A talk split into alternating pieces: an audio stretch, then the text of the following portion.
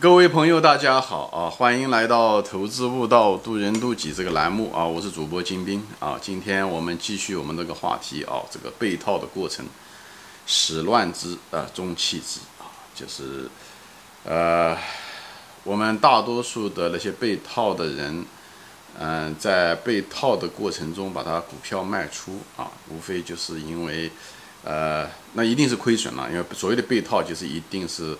呃，你的现在的价格比你当初买入的价格要低很多啊，这才叫被套。呃，那为什么有的人呃会卖出呢？对不对？那么呃，无非就那么几种、三四种原因，对不对？导致你亏损以后卖出，一对吧？就是低级的错误呢是比较低级错误了，就是你本身你就把股票就选错了啊，就是公司你听了一些热点，听了一些概念以后买入这些公司。呃，就是被那些所谓的美好的前景忽悠啊，像新能源这些东西啊，你是看上去有道理，看上去是未来，以后你就买入了啊。这一很，其实市场上大多数的公司都是垃圾股啊，各种各样的题材也好，稀土也好，新能源也好，呃，创业板也好啊，各种各样的公司，其实大多数百分之九十五的公司都是垃圾公司啊。但是呢，你就是买了这些。不该买的品种嘛，就是选股就选错了啊，就是买了一些励志的公司啊，这是，呃，这是很多人犯的散户犯的一些错误啊，就想一夜暴富啊，这是一方面啊，第一个低级错误啊，那么第二个低级错误呢，就是第二道门槛呢，就是有的人选股选的是对的啊，他觉得他买了优质的公司，他的呃公司是对的啊，呃，他避开了百分之九十五的垃圾公司，但是呢，他买的时候呢，却没有个安全边际啊，就是买的股票高了，就是。好公司，但确实没有一个好价格，那么这也有的时候也是很尴尬。比方说，有的人说哦，片仔癀啊，那那你你买了对不对？它是好公司，它也是好产品啊，也是有垄断，但是呢，它有可能价格高啊。我这地方只是举这个例子，我不是单独谈这个片仔癀本身是高估还是低估，我这地方只是拿个例子。比方它市盈率一百倍，对不对？那这种情况下的时候。我一百倍的市盈率，我认为是高了啊。那你买入了以后，它片仔癀万一要跌下来了呢？对不对？你你买股票，你不能尽想好事啊，对不对？它一下跌下来，跌下来你是加仓还是不加仓呢？市盈率变成五十倍的时候，你是加还是不加呢？对不对？所以这时候的时候，特别是嗯呃熊市来临的时候，那泥石俱下，那这时候的时候你该加仓，照讲价格便宜了，你应该再加仓啊。但加仓这个位置又很尴尬，所以这时候的时候又有很多人，所以这个这个根呢就是。你第二道门门槛犯了犯的错误，就是你那个好公司，你却给了一个错误的价钱，就高价，啊，不是个好价钱，好公司不是个好价钱，所以在这个地方呢，就又容易犯错误啊。那么第三种呢，就是，呃，犯的错误是什么呢？就是它那个股价已经跌得很低了，它确实是在安全边际以下了啊。这时候呢，人呢其实是应该在买入的，买入这些公司的啊，就是公司好嘛，就应该买入，又在呃安全边际以下。但这时候呢，时候呢，人的心理呢又容易出错，就是他会受市场先生的影响，因为他一直在下跌，一直在下跌，在下跌过程中的时候，照讲你是应该不断的加仓买入的，因为既然是好公司，既然是在安全边际以下，对不对？这时候它下跌的时候，你风险在释放的过程中，那这时候你应该不断的加仓往里面进去买，至少不应该卖掉。但很多人就觉得，哎呦，它在下降的过程中，它受股价、受情绪的影响，他就觉得。呃，他他应该上个月就应该买啊卖掉，或者是几个月前就应该卖掉，就一直没卖掉，是一种后悔的情绪。他觉得还会再下跌，因为他老是看走势图啊。所以我就说技术分析这一点就不好在这地方，因为一个看趋势的人一定会卖在一个很低的一个位置，因为他看的是下跌跌的趋势，他没有看到风险是在释放的过程。所以最后的结果呢是什么呢？你就是买，嗯，你觉得？现在已经是个好公司，确实在安全边际以下，但是你觉得还会再低，所以你现在就卖掉，以后指望再低的时候再把它接回来，对不对？那想法是好的，但是在实际过程中的时候，你就忽略了一点人性，因为你只要在下跌的趋势中的时候，人性都是悲观的，悲观的情况下，你很难主观的、很主动的去买入一家公司，对不对？那如果继续往下跌，你会继续产生一种观望的态度，它一旦反弹起来、涨起来之后。可能高过了你当初卖出的点的时候，你又后悔，你觉得还会再低，因为因为市场那个情绪是它是消极的，你觉得那个反弹了以后还会再跌回去，就你还会再等，那很可能就就这么涨上去了。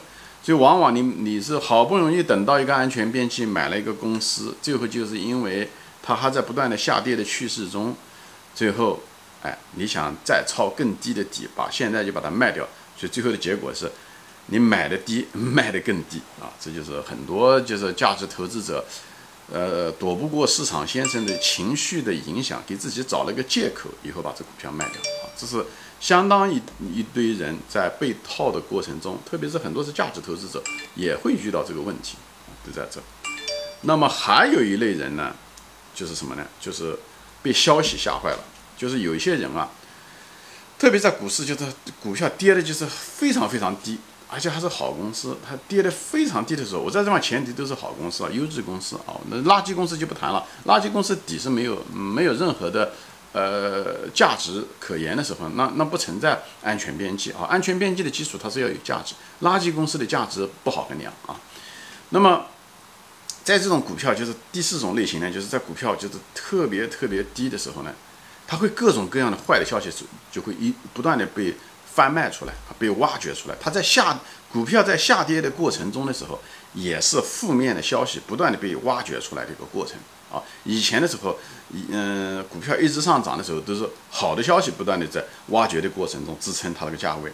以后它的股票一直在跌，一直在跌，跌的就是呃很荒唐的价格的时候。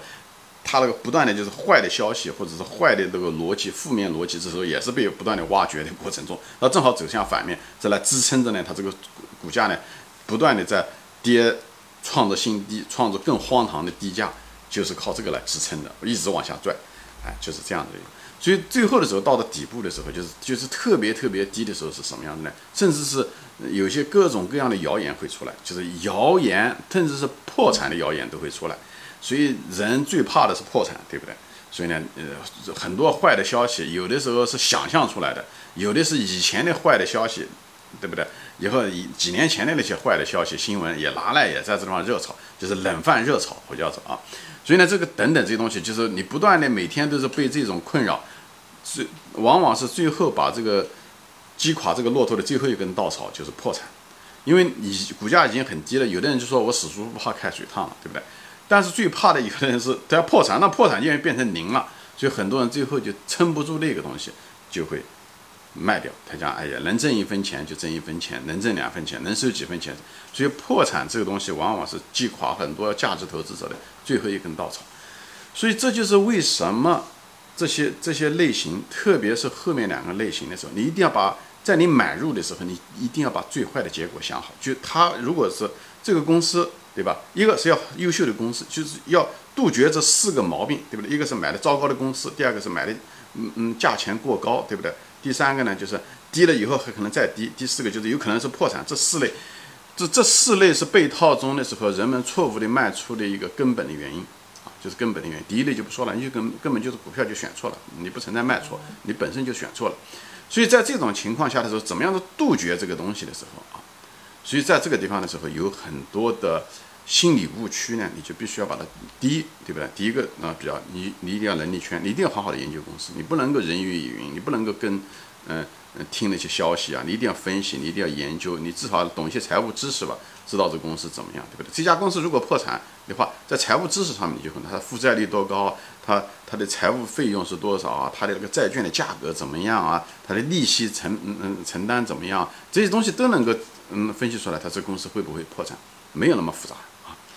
嗯，所以呢，这些东西要得得得要得要分析透，对这些东西嗯嗯嗯，在财务上面都基本上都可以都可以弄出来的啊。嗯，那么嗯低了以后再低，那是纯粹是市场先生。那么市场先生这是人性，你在股市中的时候，对不对？就是像巴菲特哎逆向操作啊，别人恐惧的时候，你得得多贪婪的贪婪的。别人贪婪的时候，你一定要恐惧。这东西不是教会来的。你一旦在这个市场中干过这个东西的话，你逆向超过、成功工作，你尝了那个甜头以后，你就会有经验。这个东西啊，基本上这个关是还是能够过去的。很多人其实尝到了甜头以后，他都知道。所以那时候就很多人就盼着股票跌。我就是每天就盼着股价跌。哎，它越跌越好像有储银行，我就恨不得再再跌个。我虽然手上买了一堆，它如果跌的话，我就恨不得跌。你跌了，我拿的更多，因为我尝过这个甜头。啊，你如果问我十年前，那么它跌的时候，我心里面还恐惧。我现在心里面一点都不恐惧。我晚上有的时候睡不着觉，就希望它跌得更多，啊，就是就是这样子的。所以这个东西是是有一定的经验的一种积累，但同时呢，也需要理念上的一种树立。所以你看这些节目呢，其实多多少少呢，呃，有个种子种在你心里面。虽然你没有，也许你没有那种亲身的成功的经验，但是终归有一天你会有一个成功的经验。那总归有那么第一次。那么，呃，第一次来的时候并不容易，所以我就是希望通过我这个节目呢，是给你增添那么一点点的信心，在你最困难的时候，你坚持。如果是个好公司啊，如果是一个确实是一个低价的时候，那么你就要有坚定你那个信心，把它握住，别让它跑掉。好，你低的时候，你如果没有钱，你可以不加仓，但是你千万别把它卖掉它。啊，它会不会再低？谁知道呢？因为股价的下跌是人的恐慌的情绪。最低的价格一定是那个最恐慌那个人卖出的人，也是最愚蠢的那个人卖出的人创造的啊，那最后一笔啊。那么买入的人一定是那个最聪明的人买入的，对不对？最它最低价总是有一个买方，一个是卖方，对不对？只是一个最愚蠢的卖方和一个最聪明的买方，他们两个完成了最后一笔交易。所以在这个过程中的时候啊，就是那么作为一个投资者，我们怎么样子看待这个问题呢？就是怎么样子去处理呢？就是有些误区呢，就是心理误区，对吧？就像那个第三种错误一样的，低了以后，你别觉得，呃，虽然公司很好，但它可能再低，所以这时候的这种这种，往往你把那股票就搞跑掉了。所以很多人握有了买过，曾经买过牛股，最后没有拿得住，跟这个就很有关系。他知道是个好公司，他也知道很现现在已经很便宜了，也在安全边际以下了。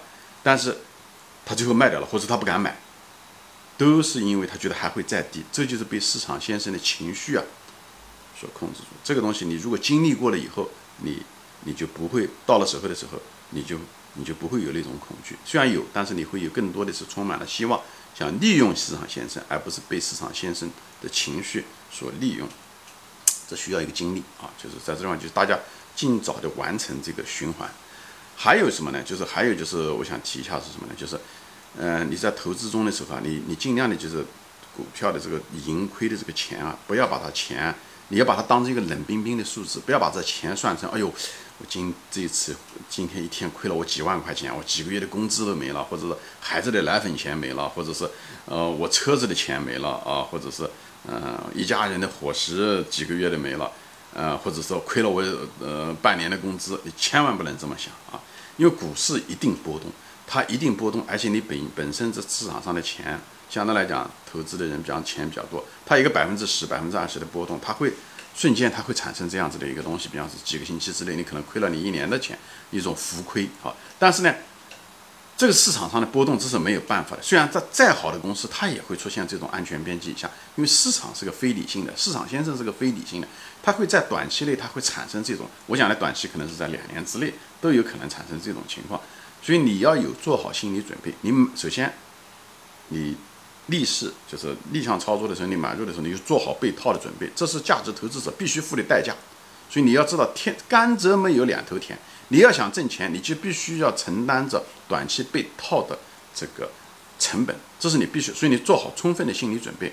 第二，亏的钱的时候，对你来讲是个冷冰冰的数字，你不要把这个东西算成多少钱、多少奶粉。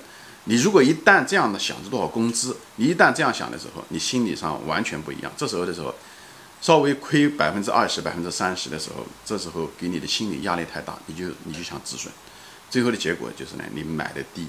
卖的更低，就是这样产生的。所以尽量的不要把把钱只是当这个数字啊，你这这需要一个训练，就是尽量的不要把它跟生活中的这个定量的东西把它混在一起，这样的话会帮助你持有这个股票。啊，这很重要啊。那还有就是仓位啊，仓位不要放的太大，仓位也不能放的大。你如果仓位放的过多，那么人人心都是肉长的啊，就是你人性是经不住考验的。你如果把仓位放的过重，比方说投个百分之五十，甚至有的人百分之百的投一个股票，那你就是把自己的人性放在一个巨大的被考验的一个嗯嗯你你嗯台子上面对不对？那么你如果百分之百的话，那那你股票如果跌个百分之五十，那资金损失百分之五十，那是很吓人的，就加剧了你人性的波动。我前面说了，我们做一个聪明的投资者，我们尽量的不要把人性放在。被考验的它，所以不要在河边走，你就不会失脚，或者是减少这个次数。所以你如果不把它集中在某一个股票上的时候，你就减少了它那个幅度和程度，人性考验的程度就没有那么深。没有那么深的时候，你被你抗打击的能力就很强。所以仓位就是心理。哦，在别的节目中都反反复复都说过，我这地方把它综合的再说一遍。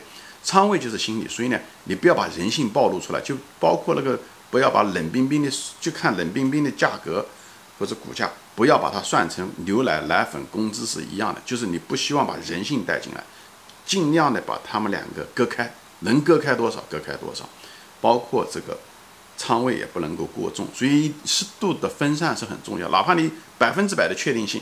你也要适度的分散。巴菲特也从来没有投过一个公司百分之五十以上的。他不是一，嗯，他虽然是集中投资，他也投资了十来个公司，对不对？何况咱们是普通老百姓呢？所以呢，咱们更需要稍微分散。一旦分散的时候，你就会好很多，你啊就会好很多。这时候的时候，如果是这个股票你只是投个百分之二十，对对？那它跌了百分之五十的话，你资金也是损失了。嗯嗯，腰斩的话，你资金才损失了百分之十，这还是可以承受的。所以你就是要一定要让自己放在一个自己可以承受的范围之内，讲的就这个。那么仓位的管理，仓位不要乱，不要过重，不要因为自己的贪婪心的驱使，对不对？因为你的贪婪心啊，你就会，你就会增加很多的仓位。你觉得过了这个村就没有这个店，就包括你不断的加仓，你也不能加到百分之百，千万不能做这个事情啊！这个虽然我主张大家越低越买，但是你不能够把你百分之百的钱都投到一个股票上去。这样的话，心理会一定变形。到了低位的时候，哪怕它股价跌一分钱，对你的内心都会造成巨大的扰动，就让你的人性不断的进行着考验。那最后的时候，要不然你就疲劳了，精神疲劳；要不然你就是那种恐惧，你那种荷尔蒙最后战胜了你的理智。最后的结果，你只有逃出来，你才能安心。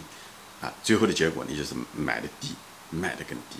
所以仓位的管理很重要。当然了，还有就是。你买入的时候，尽量的是分仓买入啊，万一你判断错误呢？万一你什么？所以分仓买入很重要啊，呃，拉开分仓买入。我举个例子吧啊，比方说说前段时间那个中国的那个在线的投资的时候，那个买嗯跌的时候，新东方当时跌得很低的时候，我也买了，我也买了第一仓，对不对？我就是买，我一般买我一般分个三四仓买，我第一仓买进去，对不对？买进去了以后，为什么要分仓买入？因为分仓买入的时候，这样子的话，我前面节目中说过，你这样的话，哎。低的时候你看再买，低的时候再买，还有一个是什么呢？你分仓买入了，第一仓买了之后，它会促进你去学、去研究那家公司。所以我第一仓买了之后，新东方以后就突然之间发现，这个国家的政策啊，各个方面是一个长期的，它这个不是一个短期的一个干扰。这时候的时候，哎，我就把它卖掉了，好，就把新东方后来就卖掉了。那那对我来讲损失就很小，对不对？